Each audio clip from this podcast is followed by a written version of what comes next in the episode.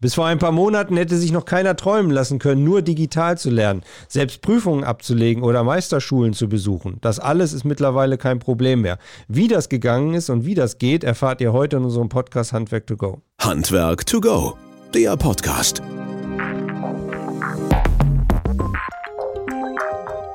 Die meisten von uns haben ja in der Regel was gelernt oder studiert und warten entsprechend und waren entsprechend an einer Schule bzw. einer ähnlichen pädagogischen Einrichtung. Dass mit der Pandemiezeit auch das Lernen ein anderes geworden ist, ist ziemlich schnell und deutlich klar geworden. Aber wie geht man eigentlich als Schule für Handwerker damit um? Welche Herausforderungen gilt es zu meistern und vor allen Dingen, wie hält man dann den Unterricht auch spannend? Daher unser heutiges Thema digitales Lernen für Schornsteinfeger von einer Schornsteinfegerschule ausgehen und natürlich auch, wie komme ich dann in die Selbstständigkeit dabei? Mein Name ist Christian Beierstedt. Ich leite seit ein paar Jahren den Bereich Produktmanagement Marketing hier bei Wöhler und komme selber aus dem Handwerk und habe ebenfalls einige dieser Schulen und Einrichtungen besucht und teilweise auch geleitet. Von daher glaube ich, dass ich mich noch ein wenig dort ähm, zu Hause fühle, auch wenn es vielleicht ein bisschen mehr virtuell ist. Das alles wollen wir heute mit unserem Gast besprechen und ich freue mich sehr, dass das diesmal geklappt hat und dass er auch Zeit, hast, zu Zeit hat. Zu Gast bei uns Bernd Vollmer von der Schornsteinfeger Akademie Dülmen. Hallo Bernd, schön, dass du Zeit und bei uns bist. Ja, hallo Christian, ich freue mich bei euch zu sein. Also wirklich, hier Podcast ist ein Ding, finde ich super und freue mich, dass ich heute dabei sein darf. Wir hatten das ja schon länger vorgehabt, aber irgendwie kam dann einiges dazwischen. Du hast unwahrscheinlich viel zu tun gehabt in letzter Zeit, darüber reden wir gleich. Und dann kamen natürlich auch noch die ein oder anderen Termine. Also von daher sehr, sehr schön. Bernd, du bist jetzt äh, Schulleiter oder jetzt schon etwas länger Schulleiter in der Schornsteinfeger Akademie in Dülmen. Ähm, aber sicherlich kannst du unseren Zuhörern und Zuhörern noch ein bisschen mehr mit auf den Weg geben, weil du hast ja auch eine Vita, die etwas länger ist. Von daher äh, würde ich dich bitten, einfach mal so ein paar Worte noch zu deiner Person zu sagen. Ja, danke schön. Ja, mein Name ist Bernd Vollmer, ich bin 41, ganz normal die Gesellenprüfung Ende der 90er gemacht, danach die Meisterprüfung, auch hier in Dülmen in der Schornsteinfeger Akademie oder damals noch Berufsfortbildungsstätte. Und äh, nach dem Studium war es mir nicht ganz so langweilig, beziehungsweise falsch gesagt, ähm, nach der Meisterprüfung war es nicht ganz, hat gut geklappt, muss man sagen. Da bin ich noch ein bisschen studieren gegangen in Köln an der Fachhochschule und bin dann zurück ins Handwerk, ganz normal wieder mit meinem Diplom und habe dann ganz normal als Mitarbeiter Geselle gearbeitet und zu der Zeit dann auch, und da kennen wir uns ja auch, Herr Christian, zum, beim ZDS im Bereich der Technik gearbeitet, habe damit schon Schulungen viel gemacht. Und ähm, so kam es dann nach und nach, dass ich im Jahre 2011, als ich ganz normal als Geselle unterwegs war und für die Technik des ZDS dann gefragt wurde, ob ich nicht in Dülmen hier eine Projektstelle als Kompetenzzentrumsleiter für Lüftung und Hygiene angehen würde. Da wurde ein Ingenieur gesucht. Ein Grund, warum ich damit studieren gegangen bin, war eigentlich auch eine Voraussetzung hier in Dülmen. Meine Lehrer waren Ingenieure und äh, das war immer so ein bisschen das Vorbild. Mhm. Und äh, da hat sich das natürlich ergeben, auch die Nähe. Ich wohne hier in der Gegend, ich habe hier in Dülmen gelernt und äh, von daher passte das zu dem Zeitpunkt wunderbar eigentlich.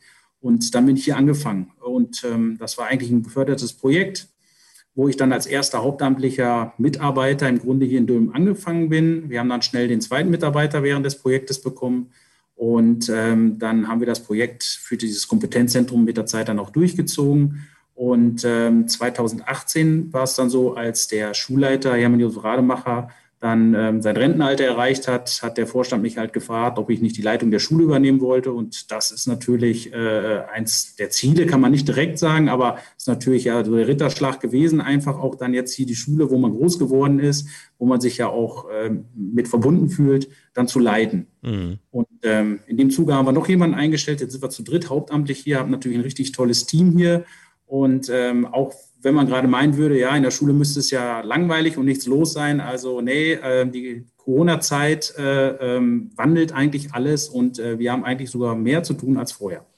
Ja, da reden wir gleich ein bisschen drüber und gehen da gleich tief rein, weil im Vorgespräch hast du ja schon gesagt, nee, Christian, warte mal eben fünf Minuten, ich muss erstmal noch ein paar Leute ins Zoom-Meeting holen und dann muss ich noch einen verabschieden und so weiter. Also ist da schon genau. einiges los bei euch. Aber um damit die, die, die jetzt nicht dich, mich oder die Schule kennen, vielleicht mal so ein kleines Gefühl dafür kriegen, ein paar Eckdaten, vielleicht hast du die noch parat oder sowas zur ja, Schule selber, was ihr so macht und wie viele Leute dabei ein- und ausgehen. Genau. Ja, äh, wie gesagt, seit 1975 ist die Schule hier in Dülmen damals ansässig, in zwei Teilen dann erschlossen worden bis 86. Wir haben immer mal Erweiterungen gehabt. Die letzte Erweiterung, da war ich auch noch maßgeblich bei beteiligt. Nach 2016, äh, 17 haben wir noch mal ein paar Praxisräume bekommen. Und ähm, die Schule wächst und wächst, zumindest in Anzahl der Lehrgänge. Und das äh, merkt man unheimlich auch. Auch der Zuspruch in ganz Deutschland ist einfach da. Und äh, wir machen so drei bis vier Meistervorbereitungslehrgänge. Das ist auch unsere Hauptaufgabe von Grund auf her gewesen. Und ähm, so, ihr seid seit ungefähr 20, 25 Jahren natürlich auch die Weiterbildung im Bereich Energielüftung und Brandschutz. Mhm. Und äh, wir haben neben den Meistervorbereitungslehrgang dann immer so zwei Energieberatungslehrgänge anlaufen. Die haben da so 240 Unterrichtseinheiten. Ähm, dann haben wir natürlich noch die Brandschutztechniker-Lehrgänge, die haben auch 240 Unterrichtseinheiten, wo wir auch so drei bis vier pro Jahr machen. Und ähm, dann ist es so, dass wir die normalen Weiterbildungen zwischen zwei und fünf Tagen auch noch machen. Und ich habe es mal nachgeschlagen. Wir haben so pro Jahr ca. 150 äh, Weiterbildungen zusätzlich, wo wir dann die Handwerker schulen in den verschiedensten Bereichen, sei es Lüftung, sei es Energietechnik oder halt auch Brandschutz.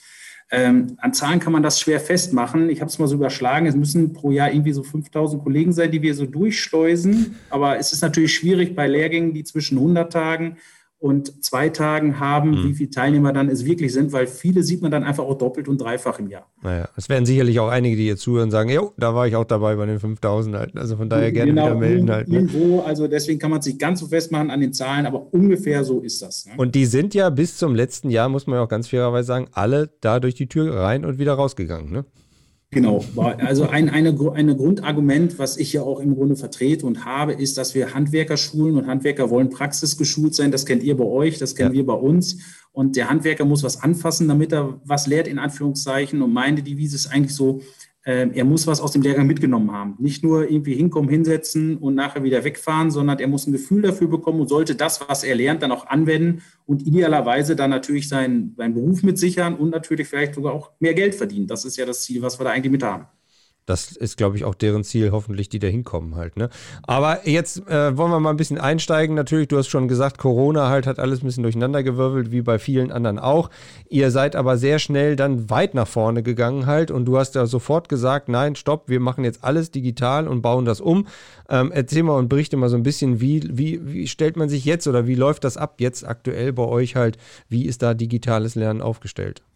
Genau, also wir hatten das Glück seinerzeit schon in Ende 2018 ähm, die ähm, Microsoft-Plattform eingeführt zu haben mit Teams quasi in zwei Lehrgängen. Das heißt, wir hatten es in einem neueren Meisterlehrgang gemacht und auch in dem neueren Energieberaterlehrgang haben wir die Teams-Plattform parallel zum Arbeiten eingearbeitet, worüber man Videochats machen kann, worüber man äh, äh Videokonferenzen machen kann, man kann die Daten teilen, man kann automatisch aber auch Aufgaben verteilen.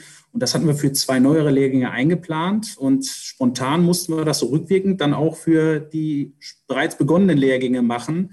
Und ähm, da war die Reaktion erst ganz unterschiedlich bei den Meisterschülern auch. Man wusste ja gar nicht, wo es hinläuft. Erst haben sie das abgelehnt, dann haben sie gemerkt, ach, wir können ja gar nichts machen. Also wir sitzen ja quasi nur zu Hause rum.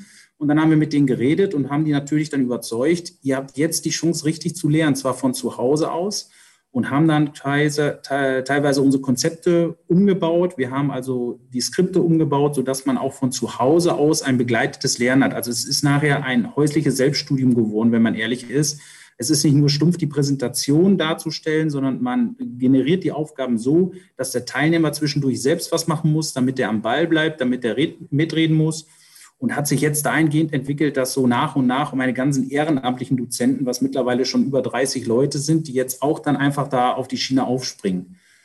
Und ähm, im ersten Lockdown hat das wunderbar geklappt. Dann haben wir den ganzen Sommer über unterrichten dürfen mit allen Vorsichtsmaßnahmen. Wir haben Stellwände gehabt. Wir haben die Lüftungsanlagen in unseren Räumen äh, natürlich hochgefahren. Wir haben die Abstände vergrößert. Wir haben Sitzpläne gemacht und die Klassen halbiert. Also alles, was man machen musste.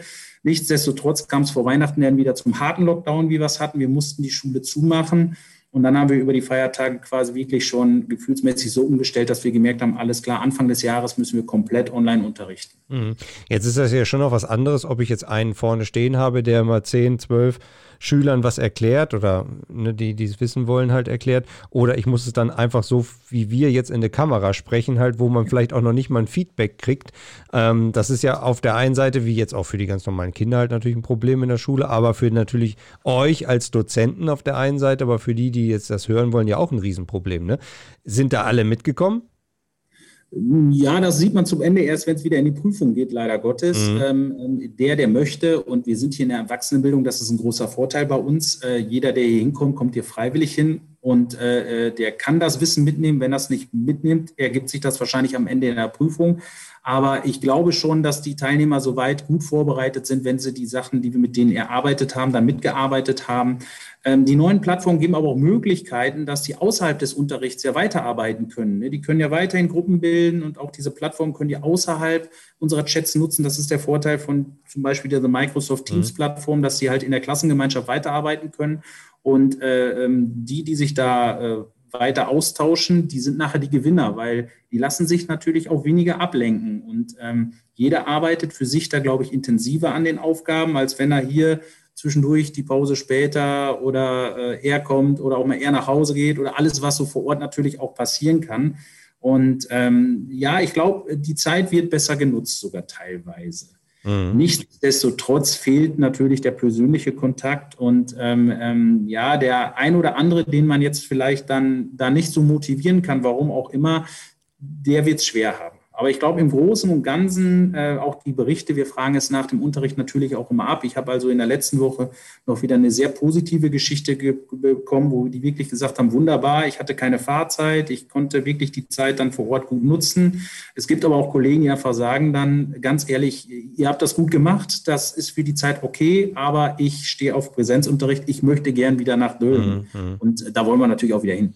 Ja gut, das ist ja auch in der Menschennatur halt, ne? man kann nicht, alle können nicht so sein, sein wie jeder andere. Der eine braucht das zum Lernen, der andere dann so und der nächste braucht dann auch einfach den Unterricht selber und auch zum direkten Nachfragen, weil auch da sind natürlich einige Verständnisprobleme. Man muss sich ja auch sehr stark konzentrieren können, dann, wenn man es vielleicht so alleine macht. Ne? Ähm, wir wollen ja motivieren, dass das aber angenommen wird, weil ich glaube, auch ihr werdet daraus lernen, dass sicherlich nach dieser ganzen Zeit viele Sachen vielleicht auch digital bleiben oder, oder halt auch hybrid laufen können halt. Ne? Diese Möglichkeit gibt es ja auch und wir würden ja ganz gerne da auch dazu motivieren.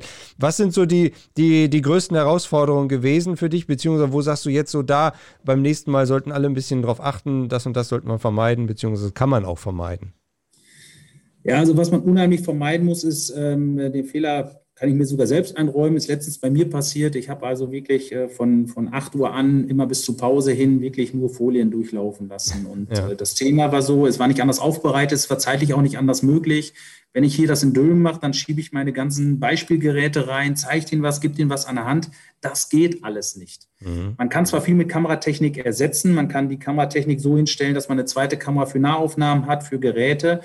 Aber der eine oder andere, sei es, weil er ein schlechtes Netzwerk hat oder weil die Bildqualität nicht stimmt, äh, äh kommt dann nicht so mit, er kann es nicht so anfassen. Und wenn man dann viel wirklich nur Präsentation und Bilder zeigt, dann schaltet der am anderen Ende ab. Das heißt, es kann immer nur interaktiv funktionieren, dass man sagt, der eine muss was mitschreiben, die müssen was nacharbeiten, die müssen was rechnen. Und wenn man es richtig gut macht, und das geben heute die Plattformen, sei es Zoom oder auch Teams her, dass man die natürlich in so Diskussionsräume schickt, ne? Mhm. Breakout-Räume. Mhm. Das ist das, wenn man das beherrscht, sage ich mal, dass man zwischendurch diese ganze Sache auflockert und man diskutiert, dann wird so ein Tag auch über teilweise sechs oder acht Unterrichtseinheiten sogar sehr positiv aufgenommen, weil die sagen, nee, mal mit anderen Kollegen reden ist echt eine tolle Geschichte. Mhm. Bevor wir jetzt da gleich nochmal zur Praxis kommen, weil das wird natürlich schon nochmal interessieren, wie ihr das macht und was du gerade an Erfahrung da gebildet hast. Ähm, das heißt, für euch oder für den Dozenten selber ist natürlich der Lehrgang und der äh, ist höher geworden, der Aufwand dafür. Also man muss mehr, mehr leisten als vorher, in Anführungsstrichen. Dann nehme ich das richtig oder? Ja, ja, für den Referenten ist es erstmal so, dass er natürlich sein ganzes Konzept umstellen muss. Er muss natürlich auch andere Medien unter um, an Umständen einsetzen. Also wir hatten den Fall zum Beispiel eine, vor zwei Wochen, ähm, jemand, der sonst immer auf dem Tageslichtprojektor geschrieben hat, der funktioniert jetzt nicht mehr. Aber äh, zufällig hatte er dann aber auch Microsoft Surface mit einem Stift dabei mhm. und ähm, hat dann einfach gemerkt, ah, über den digitalen Stift kann ich es relativ gut teilen über diese Plattform mhm. und hat für sich jetzt so entdeckt, war relativ lustig, jeden Tag, den der mehr hier war, also die Referenten kommen teils, teilweise nach Dülmen, haben dann hier die Technik, die stabile Leitung und den Support von uns, dass wir ihm helfen können. Und der ist jetzt so von überzeugt, der sagt, dann mache ich demnächst nur noch so. Also da merkt man auch die Veränderung einfach und mhm. äh, mit einer Freude dabei in dieser digitalen Umstellung, äh, weil wir ihn einfach auch hingeschoben haben und unterstützt haben. Und mhm. das ist, glaube ich, eine Geschichte, was ist, man hört von den Referenten, wenn die jetzt ähm, zu Hause waren oder wirklich dann sechs, acht Stunden da saßen, man ist nachher müder, als wenn man hier vor Ort unterrichtet. Es ist einfach, wenn man den ganzen Tag auf den Bildschirm guckt, ja, das kennt jeder, der vielleicht mal so eine Fernseh-Horrorshow da gemacht hat, äh, weiß nicht, äh, ganze Staffel durchgeschaut hat, äh, das ist, ist anstrengender wie alles andere, mhm. als wenn man hier frei richt, äh, berichtet, frei unterrichtet und äh, da ähm, ähm, man sprach letztens schon von Schmerzensgeld, ne? Also mhm. ja, du hast ja als Dozent, du hast ja als Dozent auch noch etwas vielleicht mehr Freiheiten oder Freizeit dabei, wo du sagst, Mensch, jetzt gebe ich dir eine Aufgabe, dann kann ich selber mal ein bisschen durchatmen, mich nochmal darauf konzentrieren, was habe ich gerade gemacht, was will ich als nächstes machen und so. Und da bist du natürlich ständig on fire halt, ne? Genau, es kommen Fragen über den Chat äh, äh, zwischendurch und äh, was man sonst zwischendurch abhandelt. Man muss es wieder eintippen. Man bleibt also immer sehr, sehr starr dabei. Und ähm, das, das ist was, wo man sagen muss, ja, die Konzepte müssen gut aufgearbeitet sein mit Pausenzeiten, mit Übungszeiten, mit Fragestunden, dass man dann das macht. Und das ist natürlich nicht von 0 auf 100 umgestellt. Das mhm. muss man deutlich sagen. Mhm. Ja? Wenn man den Lehrgang so konzipiert, geht es, glaube ich, wenn man den explizit so plant und erarbeitet. Aber wenn man jetzt von dieses Umstellen, das ist die größte Herausforderung für auch für die Dozenten, Referenten und ähm, gerade auch Software oder sowas, da merken wir gerade, wenn wir Software schulen, ähm, im Klassenraum laufe ich rum und gucke jedem über die Schulter. Mhm. Äh, hier kann ich mich zwar überall draufschalten, aber wenn natürlich jemand sich nicht meldet, weil er da vielleicht einen Charme hat, mhm. den, den, kann ich nicht einholen. Das, also da fehlt so ein bisschen, wo man sagen muss, ja, das ist einer der Knackpunkte, gerade so Software-Schulungen, das ist nicht so einfach Mhm. Mhm. Ja, das ist natürlich auch nicht einfach, ne? weil jeder will sich da noch nicht outen oder sowas und da in der Klasse selber kannst du mal sagen, komm, zeig mir mal eben, was du da gemacht hast halt. Ne? Das ist, ja. Genau, das, das, das, das sind so die Nachteile, aber das wird sich jetzt im Laufe der Zeit ergeben. Wir schauen mal, wenn die demnächst jetzt wiederkommen dürfen, hoffen wir ja. Und mhm. äh, ähm, das wird sich, wir schauen mal, wie die Ergebnisse demnächst aussehen. Bietet ihr denen dann auch so Nachhilfen an oder sowas? Oder so Zusatzmöglichkeiten, wo die untereinander, du hast ja gesagt, diese Breakout-Sessions halt, wo man schon mal reingehen kann, ähm, aber von eurer Seite nochmal aktiv so ein bisschen Nachhilfe in Anführungsstrichen? Ja, also, also ein Großteil der Referenten ist immer Gewehr bei Fuß. Äh, ähm, der Sven Gogolz als Beispiel zu nennen, der ja auch schon im Podcast war, der bei uns die Verwaltung macht, der ist öfter, wenn er hier vor Ort ist, dass er nochmal sagt, pass mal auf, ihr dürft jetzt so lange bleiben, bis jeder das verstanden hat. Und wer jetzt gut drauf ist, der geht schon mal. Und dann kann es schon mal sein, dass die teilweise bis 8 Uhr nachher im Klassenraum auch sitzen. Und äh, ähm, ähm wenn da irgendjemand den am Wochenende anschreiben würde, ich habe da ein Problem, ähm, darf man gar nicht laut sagen, dann wird er den auch am Wochenende noch äh, Hilfestellung leisten bei Einzelproblemen.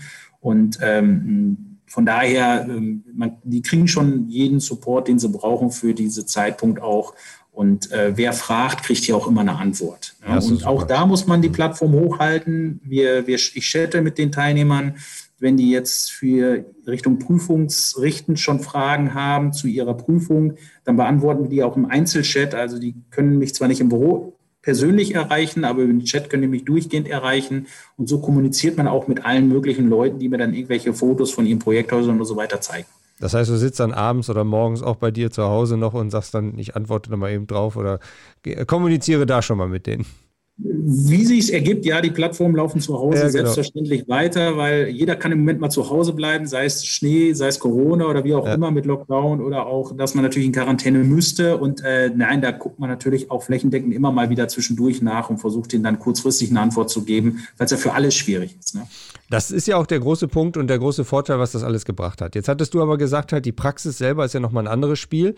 Und äh, du hattest ja eingangs auch gesagt, dass ihr ja euch auf die Fahne geschrieben habt, wie, wie hoffentlich jede Berufsschule, Weiterbildungseinrichtung, Fortbildung, äh, viel Praxis reinzubringen halt. Wie, wie könnt ihr das versuchen, zumindest mit einfließen zu lassen? Ja, wir haben also in den jetzigen Kursen äh, so ein paar Praxisteile mit reingearbeitet, haben zusätzlich Kameratechnik gekauft und Funkmikrofone und auch ein, ein, ein Videomischpult in Anführungszeichen. Und äh, wir haben es vor boah, drei Wochen samstags mal gemacht. Da ging es um Messtechnik, da ging es um die Feststoffmessgeräte und haben dann wirklich mal geschaut, äh, wie wir im Grunde eine Feststoffmessung live darstellen konnten. Ja, es war sehr, sehr aufwendig, bis man mal es aufgebaut hatte, verkabelt hatte. Aber für die Teilnehmer war es, glaube ich, eine sehr, sehr gute Erfahrung. Wir haben also wirklich einen Pelletkessel gemessen, haben das Messgerät erst vorgestellt, haben dann das Messgerät, den Kessel gestartet, mit den Leuten da alles durchgearbeitet, wie das Messgerät funktioniert, ähm, ähm, theoretisch, und haben dann die Praxismessung im Grunde begonnen. Und ähm, ja, ich höre es ja immer im Podcast auch Werbung machen. Ja, wir haben mit dem SF500 gearbeitet, haben das mit dem Laptop angeschlossen und äh, konnten dann die Messdaten auch äh, in die, über dieses Videogerät ähm, im Grunde einspeisen Und wir haben im Grunde eine Live-Messung mit den Teilnehmern gemacht, ersatzweise. Mhm. Und ähm, ich glaube, es war sogar ein bisschen besser wie der normale Unterricht, weil das haben wir sonst zwar immer alle, konnten es sehen, wie das Messgerät funktioniert, aber dass man mal die einzelnen Messwerte in einer Größe sieht, äh, äh direkt zu Hause. Mhm. Ähm, das äh, hat dann gut funktioniert und äh, die fanden es auch sehr, sehr gut, fanden es sehr abwechslungsreich.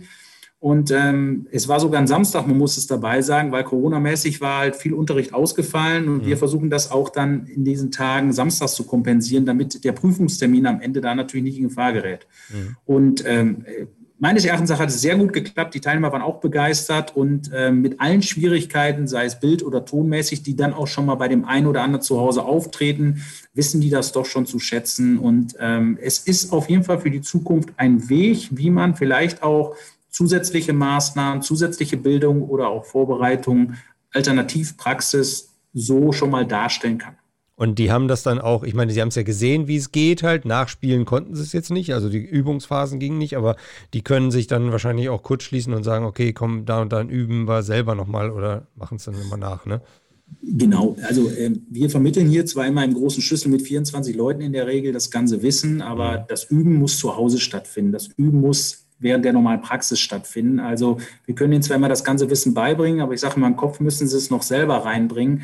Und äh, gut und äh, funktionsfähig in der Prüfung wird man nur dann, wenn man es routiniert ableistet. Und dazu muss man es natürlich nachher auch immer noch mal wiederholen. Mhm. Und wenn da jemand die Aufgabe Feststoffmessung hat in der Prüfung, dann muss er auch einfach sehen, dass er es vorher noch mal nicht nur einmal theoretisch in Dülmen hier in der Schule übt, sondern dass er sich wirklich das Messgerät zu Gemüte führt, den Kessel zu Hause noch mal, weil Theorie und Praxis liegen da immer sehr weit auseinander. Und das empfehlen wir denen jetzt auch schon, sei es bei einer Querschnittsberechnung, dass sie mal praktisch Daten aufnehmen, sei es, wenn sie ein Haus eingeben müssen, dass sie also alles das, was sie hier theoretisch lernen, jetzt dann wirklich auch nochmal parallel praktisch schon mal, und wenn es ihr eigenes Haus ist, wenn es von den Eltern das Haus ist oder vom Chef das Haus ist, dass sie da also diesen Praxisbezug auch immer selbstständig nochmal üben. Ja, ich glaube, das ist ein großer Fund, den du da auch mit ins Spiel bringst, wo du sagst, dieses selbstständige Üben, ihr müsst da dran sein, ihr müsst da mitmachen halt letztlich. Und das ist halt ein Riesenvorteil, zumindest das, was ich so mitkriege, dass ihr direkt an dem Kunden, also an dem, der bei euch den Lehrgang zahlt, halt quasi auch da dran seid und den nicht irgendwo im Regen stehen lasst oder sowas und sagt, okay, dann sieh zu, wie du damit klarkommst und üb alleine, sondern ihr zeigt es denen aus unterschiedlichen möglichen äh, Möglichkeiten und Blickwinkeln halt. Ne? Und das ist natürlich ein Riesenfund. Genau, für die ist es erstmal eine sehr ungewohnte Situation. Es ist ein ganz anderes Lernen. Es ist auch natürlich eine ganz andere Herausforderung. Und das Niveau wird natürlich Richtung Meister auch hochgeschraubt. Man muss es einfach so sagen, ne? weil mhm. die Meisterprüfung ist nun mal das höchste Gut im Handwerk erstmal, weil das ist der Weg zur Selbstständigkeit. Und äh, da wird natürlich auch dann das Niveau oder es wird natürlich auch was abverlangt von den, von den Verordnungen, von den Rahmenlehrplänen. Und ähm, da merken die auch mal, dass sie sich mit ihrem Beruf sehr, sehr intensiv auseinandersetzen müssen. Das ist ja dieses Stichwort, ja genau, das ist ja dieses Stichwort der Selbstständigkeit, ne? Also selbstständ, selbst und ständig und stetig halt, ne? Und du hattest ja auch eingangs gesagt, dass das auch ein wichtiger Punkt ist, den ihr auch versucht, aktiv natürlich nach vorne zu treiben halt. Und äh, du hattest gerade das Stichwort Meisterverordnung ja auch schon gesagt halt. Also da gibt es ja die Randparameter, um das Ganze natürlich noch aktiver zu machen. Ja, ganz genau. Also wir haben ja jetzt seit 2015 die neue Meisterausbildungsverordnung. Die ist angeglichen worden nach den allgemeinen Vorgaben des Bundes für Meisterprüfungen. Und ähm, da geht es viel um Handlungskompetenzen, um Kompetenzen und Nachweise. Und es ist halt so, dass man da verschiedene Bereiche erarbeiten muss. Und wir haben natürlich auch eine Umstellung im Handwerk, ähm, wo früher wurde äh, typischerweise immer so eine Frage-Antwort-Spiel in der Prüfung abgefragt. Und das gibt es heute nach Prüfungsverordnung halt nicht mehr. Wir haben 2016 mit dem Neubau äh, für, mit unseren Praxisräumen darauf schon reagiert. Wir haben den äh, Lehrplan komplett umgestellt. Wir haben auch zum Ende hin sehr, sehr viele Praxisübungen, wo wir mit den Hydraulik machen, wo mit den Messgeräte machen, womit wir den verschiedene Versuche machen, sodass sie dann wirklich dann dieses Praxiswissen auch schon dann mitnehmen können und für die Prüfung verwenden können. Und ein Hauptknackpunkt, der dann mit der neuen Ausbildungsverordnung kam, war im Grunde dieses große Meisterprüfungsprojekt, wo der Prüfling zehn Tage lang praktisch vor Ort in einem Projekt selber im mhm. Grunde verschiedenste Arbeiten durchführen muss über ähm, ja, Analyse, Messung, ähm, Überprüfen, sei es Dunstabzugsanlagen oder Lüftungsanlagen, auch neue Themen, wo sie noch gar nicht so viel mit zu tun haben und dann aber auch dann die Probleme erkennen und Optimierungen ausarbeiten müssen. Und da ist natürlich die Hürde erstmal sehr, sehr hoch. Und ähm, viele haben da sehr, sehr viel Angst und Respekt, sage ich mal, auch vor. Ähm, ich muss aber mittlerweile feststellen, wir haben jetzt die ersten Kurse oder die ersten, wir haben jetzt, glaube ich, insgesamt knapp 300 Projektarbeiten schon durchgeführt hier über unsere Handwerkskammer und mit den Meisterprüflingen unserer Schule. Und ähm, die Erfahrung zeigt mittlerweile mit ein bisschen Abstand nach dieser Prüfung, kann ich heute sagen, wirklich, wir bekommen mittlerweile bessere Meister. Okay. Und das, weil sie selber mehr mitdenken? Also es würde ja sagen, dass so unsere Generation ein bisschen und die, die davor vielleicht äh, den Kopf beiseite gelegt hatten oder sowas. Also du merkst wirklich einen Unterschied, ja, dass du die mehr in das selber mitmachen, mit, mitdenken reinkriegst. Genau, genau. Also es ist ja grundsätzlich so, ähm, meine Prüfung, deine Prüfung war so aufgebaut, Frage-Antwort-Spiel und möglichst früh machen und dann wartet man 10, 15 Jahre, bis man selbstständig wird. In dieser Zeit sammelt man seine Erfahrungen. Mittlerweile hat sich das alles gewandelt. Wir haben Fachkräftemangel in allen Bereichen, nicht nur in unserem Handwerk, sei es im SAK-Handwerk oder in allen anderen Handwerken ist es ja auch so. Es fehlen die Meister draußen und da merkt man unheimlich, dass natürlich bei uns gerade dann auch die Selbstständigkeit immer schneller kommt. Ähm, wir haben Kollegen, die sind acht Monate hier aus der Meisterschule rausgekommen im Kehrbezirk. Das wäre früher undenkbar gewesen. Mhm. mhm. Und ähm, da ist es heute so, dass wir auch so ausbilden müssen. Das heißt, der, der hier rausgeht, muss so fähig sein, dass er in kürzester Zeit seine Selbstständigkeit auch verwirklichen kann und verwirklicht teilweise ja auch sogar selber. Und das ähm, ist einfach so, dass man da ein Umdenken stattfinden lassen muss. Ähm, ich sage immer so gern, wir machen mittlerweile, wir müssen immer nur Probleme lösen. Ja, wir dürfen nicht Probleme sehen, sondern wir müssen Lösungen finden, lösungsorientiertes Arbeiten. Und wir haben mittlerweile lösungsorientierte Schulen, sodass die Teilnehmer wirklich mal diese Probleme, die dann da auftreten, die erkennen, die jeder Selbstständige sowieso draußen jeden Tag eigentlich hat, mhm. schon mal in der Prüfungssituation bekommen und dann dementsprechend auch einfach merken, alles klar, guck mal, das funktioniert. Und mhm. ähm, ich habe das äh, sehr, sehr deutlich gemerkt. Äh, vier Kollegen, die, ähm, ich glaube, 2018 in der Meisterprüfung waren, die haben, ähm, die waren irgendwie zwei Jahre später oder im letzten Jahr, zwei, letztes Jahr waren die nochmal wieder hier zu einer Weiterbildung und ähm, als ich die dann gesehen habe und gefragt habe, was, war, was ist denn mit euch passiert, da dachte ich, wieso? Ja, ich sage, als ihr angekommen wart, da wart ihr so klein und schüchtern und wusstet gar nicht mit diesen ganzen Problemen, die wir hier haben, umzugehen. Und in der Weiterbildung waren die so offen, haben direkt alles angepackt und haben dann auch mitgearbeitet, die Berechnungen sofort gemacht. Und ich sage, irgendwas ist doch mit euch passiert. Und so mit ein, zwei Jahren Abstand sagt er, ja, die, sagte, diese Projektarbeit, wo ich mich dann wirklich intensiv mit diesem Gesamtthema auseinandersetzen mhm. musste, mhm die hat mir einfach gezeigt, wenn ich das anpacke, kann ich das und dann kann ich diese Probleme lösen. Und so arbeiten die mittlerweile draußen. Und das ist auch das, womit die nachher erfolgreich sein werden. Und das ist, glaube ich, das ganz, ganz Gute, dass wir jetzt, auch wenn es noch ein bisschen dauert und wenn es noch nicht jeder Einzelne im ersten Step direkt bei der Prüfung äh, versteht, dass wir im Nachgang ganz sicher bessere Meister haben werden, die zukunftsgerichtet auch neue Aufgaben erschließen und erarbeiten können. Mhm.